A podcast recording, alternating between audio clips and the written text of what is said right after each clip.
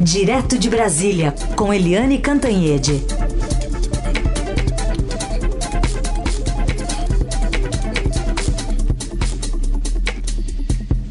Oi, Eliane, bom dia. Bom dia, Carolina, Heisen, ouvintes. Bom dia, Eliane. Vamos começar falando então sobre os números é, do coronavírus né, aqui no país. A gente teve uma confirmação de pelo menos 600 mortes nas últimas 24 horas, né? Estamos escalando naquele ranking mundial. É, enfim, e a situação parece estar fora de controle também pelo Ministério da Saúde, não? Olha, é, com essa crise política enorme, a gente acaba deixando em segundo plano a questão principal hoje no país, que é a questão da vida e da morte. 600 mortes em 24 horas, gente, isso é uma escalada, escalada. A gente já tem, uh, já está no terceiro lugar do ranking internacional e a gente está caminhando para ser efetivamente o epicentro do coronavírus mundial neste momento. É, já foi a China, depois foi a Itália, todo mundo lembra disso. Depois os Estados Unidos e agora o próximo, a bola da vez, é o Brasil. Isso significa que a gente tem uma situação dramática, uma espécie de colapso em alguns lugares, tanto na questão de leitos de UTI, quanto de atendimento hospitalar de leito hospitalar normal. Né? As pessoas estão morrendo em casa, morrendo em casa. O número de mortes em casa disparou. E você tem até um colapso do sistema de enterro das pessoas não tem como enterrar as pessoas. Então, as imagens que são macabras das, das covas, das valas comuns sendo abertas, assim, na correria por escavadeiras em vários lugares. E, ao mesmo tempo, a gente passou um período ali, há umas duas semanas, em que todo mundo começava a falar da flexibilização e do isolamento.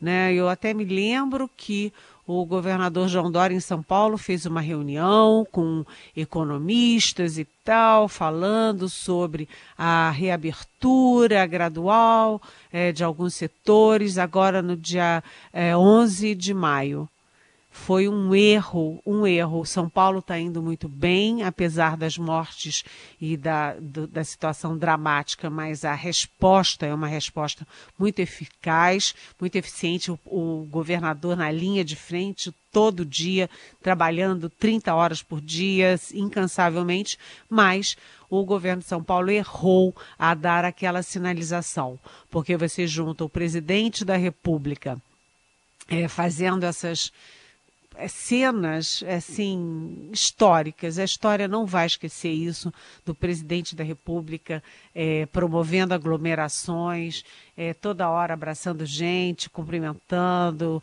fazendo selfie com as pessoas, sem máscara, sem nada. A história não vai perdoar o presidente Jair Bolsonaro por isso. Então você já tem essa demonstração de pouco caso com isolamento. E quando o governo de São Paulo é, dar aquela sinalização, o relaxamento do isolamento foi num crescente no país inteiro. E o que, que a gente tem agora? Ninguém mais fala em relaxar o isolamento e começa a se falar sim em lockdown, que é quando fecha tudo. O estado do Maranhão fechado. Agora o estado do Pará com 10 cidades e inclusive a capital Belém fechadas. E a gente vai ver a reprodução disso. São Paulo estava é, muito concentrada, é, os casos muito concentrados, casos e mortes na capital, a gente já vê que começa a se espraiar o medo o medo tanto nas cidades do interior quanto nas cidades litorâneas que estavam indo tão bem e pareciam tão protegidas. Então, gente, é, é um alerta. Fiquem em casa, usem máscara, lavem as mãos, álcool gel, isso tudo que se fala o tempo inteiro porque a situação ainda vai piorar muito. E Carolina falou do Ministério da Saúde. O novo ministro, Nelson Teich, é, botou um jaleco, botou uma máscara e foi lá ver a situação em Manaus, que é uma das mais dramáticas do país inteiro. Inclusive, levou equipamentos de proteção individual, levou médicos, etc. Ótimo. Mas é, o Ministério da Saúde parece bastante perdido nesse momento. Está sem orientação é, para o país, está sem um modelo de orientação para, para o país. E mais, né? Agora a previsão do próprio Ministério da Saúde é que o pico será entre maio, junho e vai até julho. Ou seja, a situação é dramática, gente. É. Ô, Eliane, vou aproveitar então para encaixar a pergunta já de ouvinte aqui, que é a, a Mariana está falando exatamente disso. Uh, esse Nelson Tais me deixa ansiosa pelas demonstrações de que não tem as rédeas da situação. Não vejo o Brasil melhor desde que ele assumiu. Então ela está perguntando a sua visão. Estamos à deriva ou é só o jeitão dele? A Mariana quer saber. Oi, Mariana. Eu, sinceramente, é... gestão significa liderança e comando. Se você assume o Ministério da Saúde ou qualquer ministério e você não consegue escolher o seu braço direito, nem o braço direito do seu braço direito, é, é complicado, né? É realmente complicado. Significa que o ministro da Saúde ele está fazendo tudo da cabeça dele é, com uma equipe que já vinha trabalhando unida, que já estava junta, e ele cai lá de paraquedas, trocam as duas pessoas chaves, agora já falam até em, em pôr alguém do centrão para a Secretaria de Vigilância Sanitária, quer dizer, ele está sem controle da pasta. E o segundo dele, que é o, esse general, que ele sequer conhecia, ele nem sabia qual era o nome do general, é um general de divisão especialista em logística. Ele é um homem da intendência. Ele é que deveria, deveria estar cuidando, então, de equipamento de proteção individual e distribuição disso, porque ele é que é o homem da logística. E o ministro da Saúde devia estar pensando mais na estratégia. Mas, enfim, é, a, a loucura de tudo isso é, de origem, você trocar o ministro da Saúde no meio da pandemia. É claro que é, tem um erro de origem nisso e a gente sabe, né, Mariana, que não foi uma decisão acertada, que é outra que ficará na história e será cobrada pela história do presidente Jair Bolsonaro. Eliane, é, outro assunto para a gente tratar aqui é sobre o depoimento né, do, do ministro, do ex-ministro Sérgio Moro. Algumas páginas foram divulgadas e nesse sentido, inclusive está em destaque hoje no Estadão, né, é, a fala do, do ministro, ex-ministro ontem de que de todas as superintendências é, Bolsonaro fez questão de uma, que é a do Rio de Janeiro, dentre outras coisas que ele falou ontem. Mas eu já emendo também com uma pergunta aqui da da nossa ouvinte, a Josélia. Ela quer saber o seguinte: o depoimento do, do Moro foi fraco? Vi que não trouxe novas revelações. Será que o juiz se deu mal nessa? Pergunta a Josélia para você. Oi, Josélia, bom dia, bem-vinda. É, essa é a versão do, do núcleo duro ali do bolsonarismo e do núcleo duro do governo, de que o depoimento foi fraco porque não teve novidades. Acontece o seguinte, a gente nunca deve esquecer que o Sérgio Moro, ele é, é foi juiz 22 anos. Ele tem 22 anos de magistratura, portanto, ele conhece profundamente o jogo e ele fez um depoimento estratégico. Essas dez páginas dele, é, pode, você pode dizer assim, ah, não tem nada novo, mas você tem o, o fundamental, que são é, todas as pistas para a investigação é, que está sendo feita sob comando do Supremo Tribunal Federal, com a relatoria do decano Celso de Mello. Ou seja, ele encaminhou o depoimento dele todo para é, conduzir os canais, as trilhas ali para as investigações. E a frase que ele citou do, do presidente Bolsonaro é uma frase muito forte, né? Aspas. Você tem 27 superintendências. Eu quero apenas uma, a do Rio de Janeiro. A do Rio de Janeiro. Por que essa obsessão do presidente na superintendência do Rio de Janeiro? Porque é onde ele Bolsonaro faz campanha, onde ele faz política há 30 anos. Ele, o filho mais velho, que é o Flávio Bolsonaro, o filho, o, o filho do meio, que é o 02, que é o Carlos Bolsonaro, que é vereador licenciado do Rio, e onde eles têm os amigos, as bases, os inimigos, não é? é? Enfim, aquelas relações meio tortuosas da família com setores da sociedade no Rio. Nessa eu fui bem diplomática, hein, cá para nós. E, enfim, e ele tinha a obsessão de é, botar a mão tanto na direção-geral da Polícia Federal e na, na Superintendência do Rio de Janeiro. Isso fica muito claro no depoimento. É uma, é uma pista de investigação muito importante, porque o tempo inteiro o Sérgio Moro diz que não há razão. O presidente não dá uma razão. Ah, o superintendente do Rio é muito ineficaz. Ninguém disse isso. Ah, ele é incompetente. Ninguém disse isso. Ah, ele pisou na bola em tal investigação. Ninguém diz isso. É, o diretor-geral, que foi demitido, Maurício Valeixo. Ah, ele era ineficaz, ele era incompetente, ele era ineficiente. Ah, tem, ele errou aqui ou ali, aqui ou ali. É, não há razão o, o Sérgio Moro insiste muito, não, uma, uma razão, é uma razão misteriosa, portanto. E, além disso, é, o, o presidente cumpriu a ameaça mesmo, porque ontem mesmo já tem ali a mudança no anteontem, né, a mudança do superintendente no Rio de Janeiro e ontem o presidente disse: "Ué, o que que vocês estão reclamando? Estão reclamando do quê? o superintendente do Rio, ele foi promovido, porque ele virou o segundo da hierarquia da Polícia Federal em Brasília. Só que esse segundo da hierarquia em Brasília, ele é um homem burocrático. Ele cuida da administração, de pessoal, de logística.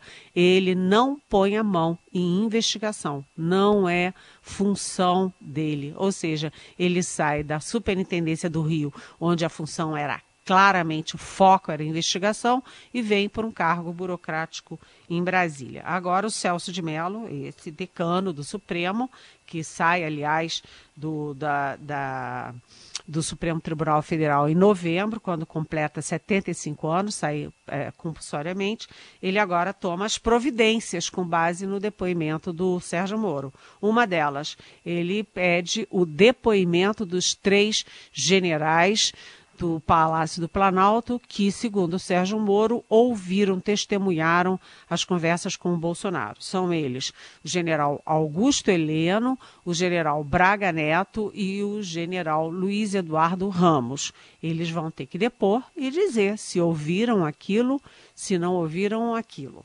E, além disso, o Celso de Mello também pediu é, e deu 72 horas para o Palácio do Planalto para entregar a gravação da reunião do presidente Bolsonaro com o então ministro Sérgio Moro, em que há pressão para ele para ele demitir o diretor-geral da Polícia Federal e o, o, o presidente, inclusive, diz: senão você que vai ser o demitido. Ou seja, é, Josélia, é, essas coisas de depoimento são assim, né?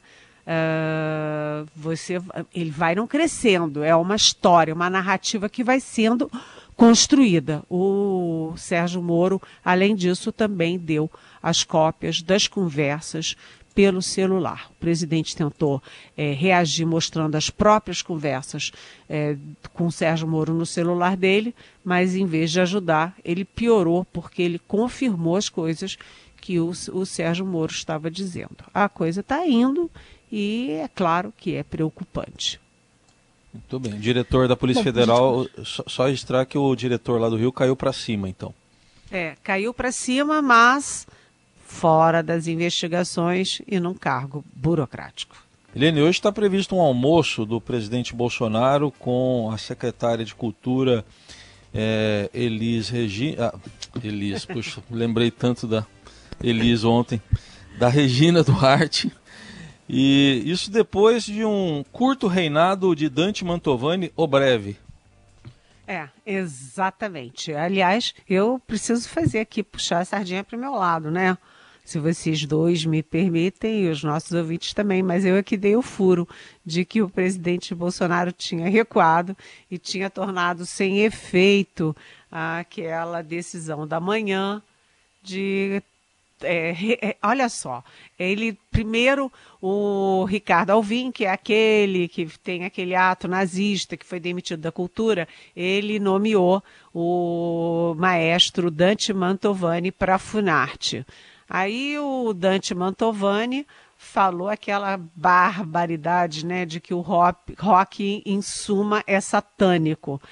E aí, quando a Regina Duarte assumiu a Secretaria da Cultura, é, demitiu o Mantovani. E aí, ontem, o general Braga Neto, chefe da Casa Civil, renomeou o Dante Mantovani para a Funarte, ou seja, a Regina Duarte demite, o general renomeia.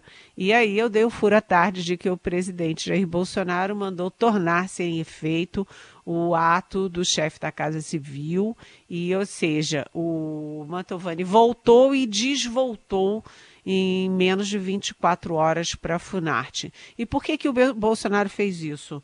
Para não perder a Regina Duarte, porque a Regina Duarte, ela assumiu como um bibelô é um bibelô da, do governo e diz ali, ah, namoradinha do Brasil, ah, que bonitinha, ela é tão sorridente, ela tem tanto apoio, ela é atriz há 50 anos e ela é tão bonitinha é, mas ela não pode fazer nada, ela não, não tomou nenhuma decisão. É, por exemplo, ela não queria de jeito nenhum, aliás, com todas as razões no mundo, manter o Sérgio Nascimento na Fundação Palmares. Por que, que ela não queria? Porque o Sérgio Nascimento é um negro que é, diz que no Brasil não há racismo e diz que a escravatura fez muito bem aos negros brasileiros. Quer dizer, a Regina Duarte não poderia manter esse sujeito é, cuidando da Fundação das Palmares, porque é um desrespeito aos negros e a qualquer cidadão brasileiro. Mas ela foi obrigada a engolir e teve que manter. E agora ela demite, já tinha demitido Dante Mantovani, tem que engolir isso? Bem, o Bolsonaro estava botando ela porta fora. Ela mesma disse. E eu acho que ele está me dispensando. E, evidentemente, estava. E hum, ele também já disse, o presidente Bolsonaro, naquele estilo dele, demitiu o Santos Cruz pela, pela é, televisão, demitiu o presidente do BNDES pela televisão, é, demitiu o Mandetta é, dia após dia, né? Foi uma demissão lenta também pela televisão. É, e o Sérgio Moro também, de vez em quando, ele dava uma cutucada, e agora a Regina Duarte estava indo pelo mesmo caminho. E o presidente Bolsonaro já tinha dito na porta do Alvorada que a cultura é cheia de esquerdista, essa gente de, de é, gênero e tal, e que a Regina tem dificuldade para lidar com isso. Então, obviamente, ele estava manifestando a rejeição que a ala ideológica, a ala ideologicamente de direita do governo, a mais aguerrida ali, tem contra uh, a Regina Duarte. Mas Hoje, presidente e secretária vão almoçar e a ideia, já que o presidente voltou atrás no Mantovani, a ideia de que ele quer que ela fique. Mas já conferiram, agora precisa saber se ela quer continuar nessa confusão toda, porque ela pode ficar preparada, porque essas fustigadas não vão parar. Eliane, outro assunto para a gente tratar aqui ainda é sobre, no final das contas, aquele agressor né, de enfermeiros na Praça dos Três Poderes. Que novidade a gente pode é, trazer aqui para o nosso ouvinte e a sua análise também sobre essas pessoas? Pois é, essas pessoas, né? É, eram três pessoas é, que agrediam enfermeiros e enfermeiras que estavam fazendo manifestação é, em homenagem aos colegas mortos com as cruzes negras e também pedindo melhores condições de trabalho pacificamente, legitimamente. E aquelas três pessoas horrorosas, as pessoas me dão até arrepio, agredindo as pessoas, e aquela mulher horrorosa dizendo que a enfermeira, ah, você não usa perfume? Ah, eu sei que tipo de gente é esse que não usa perfume. Ela quis dizer que esquerdista, que a moça era esquerdista e que esquerdista fede. É uma coisa maravilhosa, né? Mas, enfim, é, um deles, aquele brutamontes enorme, que era o dobro das enfermeirinhas, empurrando as enfermeirinhas, é, ele se chama Renan Sena é, é bolsonarista, sim, participa dessas manifestações todas. É, e ele simplesmente, olha só, o Brutamontes era da Secretaria de Direitos Humanos. Secretaria de Direitos Humanos. É, você vê a visão de direitos humanos que esse governo tem, né? E além disso, aquela mulher horrorosa falando que, que as moças fediam porque eram simples, eram enfermeiras simples, pessoas simples, portanto, povo fede, né? E ela ontem estava onde? Na primeira fila da, daquele grupelho ali que todo dia faz é, aquela onda ali em torno do presidente Bolsonaro. E ele aproveitou para se animar quando viu ela e disse que, olha, não tem nem corpo de delito para mostrar que o jornalista foi agredido e ninguém foi agredido? Ou seja, o presidente está tentando é, aquela coisa errática dele. Um dia diz que não pode, outro dia diz que ah, não tem nem corpo de delito, ninguém foi machucado, coisa nenhuma. É ruim, é ruim, tudo é, isso é péssimo, porque esse tipo de gente vai ganhando asas e vai ficando cada vez mais perigoso e deseducativo para a educação brasileira. Bom, deixa eu aproveitar só fazer mais uma aqui de um ouvinte que está nos acompanhando lá de Nápoles, está né? Tá lá na Itália, o Júlio. Ele está perguntando por que, que o presidente fica tão nervoso quando o assunto é interferência da PF do Rio. Será que ele realmente não quis interferir na nomeação? Não encontra aí no seu repertório limitado uma forma de explicar isso para as pessoas? Ou será que ele se perde quando é inflado pelos apoiadores lá na porta do Palácio? O Júlio está ouvindo lá em Nápoles, Eliane. Oi, Júlio de Nápoles, bem-vindo nessa cidade maravilhosa. É, olha, Júlio, na verdade o presidente tem um temperamento assim. É, o presidente ele é belicoso, né? Ele acorda em guerra passa o dia em guerra e aí quando ele vence aquele adversário, demite o Mandetta, ele precisa no dia seguinte já encontrar um novo adversário. Aí vem o Moro. Aí demite o Moro, ele já quer arranjar um outro adversário, que é a Regina Duarte. Ele e além de tudo ele fica atirando contra o Dória, atirando contra o Witzel, é, da personalidade do presidente viver em guerra contra o mundo. Agora, é, é, ontem ele o repórter fez uma pergunta, até porque repórteres fazem isso na vida, né? Eles são pagos e são treinados para fazer perguntas. É o ofício deles, fazer perguntas. O presidente olhou e disse: cala a boca! Cala a boca! E depois de noite disse: Ah, eu não precisava ter falado daquele jeito e tal. Mas é, o presidente está num momento muito acuado, porque ele não consegue explicar por que essa obsessão dele em mudar o superintendente da Polícia Federal do Rio de Janeiro. Enquanto ele não disser claramente, olha, eu quero mudar por isso, por isso, por isso, a suposição é de que ele quer botar a mão, quer ter acesso e quer interferir nas investigações que correm é, não apenas é, na Polícia Federal inteira, mas particularmente no Rio de Janeiro, onde ele tem a base, a família, os aliados e também os adversários. Então é isso, Júlio. O presidente está, às vezes, ele passa a sensação de desespero. Essa é Eliane Cantanhede conosco aqui no Jornal Dourado. Volta amanhã para conversar mais com a gente e também responder as perguntas dos ouvintes. Obrigada, Eliane. Até amanhã. Beijão.